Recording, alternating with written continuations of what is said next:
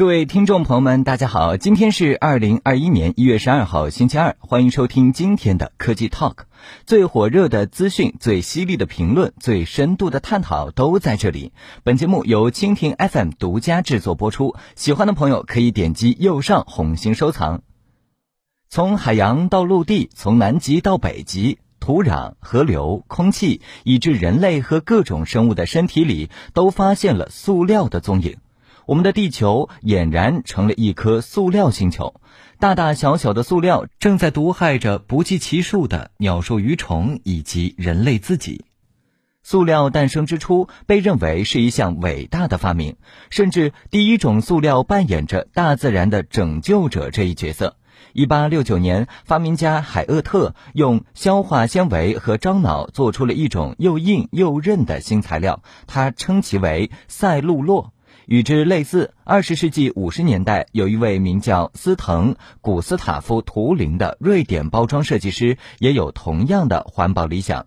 图灵观察到，人们购物时会用到很多的纸袋子，这就意味着要砍掉大量的树。于是，他特别想做一种牢固、轻便，并且随时能揣在身上的购物袋。在尝试了各种材料后，他找到了一种叫做。聚乙烯的物质可以满足它的设计要求。经过努力，这位环保人士终于开发出了他最初设想的完美购物袋——塑料袋。因为使用便利、价格低廉，聚乙烯塑料袋立刻被大范围推广，取得了巨大的商业成功。现在，全世界每分钟使用的聚乙烯塑料袋超过一百万只。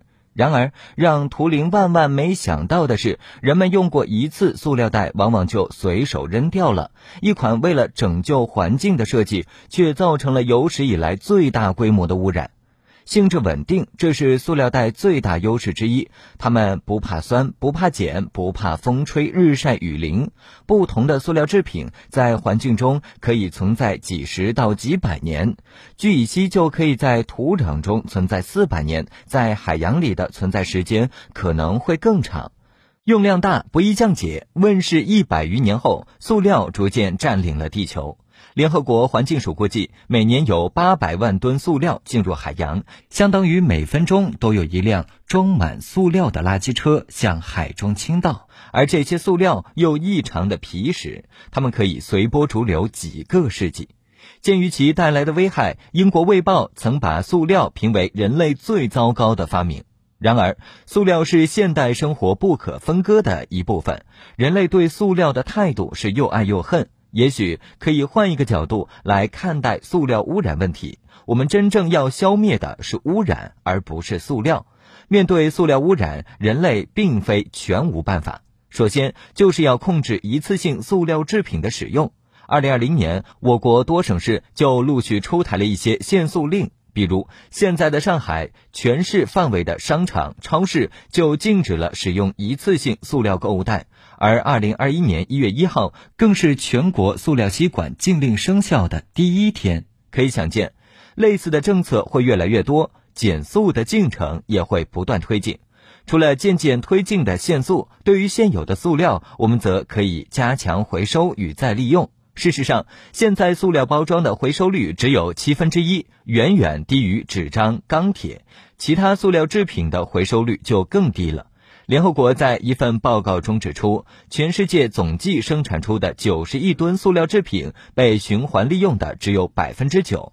如何提高塑料回收率？这其实是一个经济学问题。在中国，我们比较熟悉的就是塑料瓶换钱。回收人员从个人或垃圾站收集废塑料瓶，送到回收厂，在这些厂中会把收集起来的废塑料瓶按照材质分类重新打碎，瓶盖的材料可以再加工成提手或地垫。瓶身则可以经过清洗、熔融，重新做成米粒大小的再生原材料。至于塑料的降解问题，我们还是要依靠科技。塑料的本质是一种高分子制品，环境中的微生物不能消化塑料中的化学键，无法加速塑料的降解。所以，我们可以找一找更容易被降解的新材料。不过，用这些新材料做的塑料袋价格肯定要贵不少。很多产品的降解效果目前不理想，也不具备规模经济效益。而且需要指出的是，即便是生物可降解塑料，也不能到处乱扔，还是要分类回收，并用专业的工业堆肥等方式来进行集中处理。可降解塑料袋要全面取代传统塑料袋，会有很长的路要走。减少塑料消耗，并不是说要禁用塑料，而是在无必要的时候减少使用。比如，每次在家订外卖时，就可以选择不要一次性餐具，毕竟家里肯定都备着现成的碗筷和勺。另外，快递包装也是塑料的一大源头，咱们网购时可以把小件攒起来一起买，提高包装的利用率。总之，这些小事点点滴滴积累起来，就是在拯救我们自己。以上就是本期科技 Talk 的内容，我们下期见。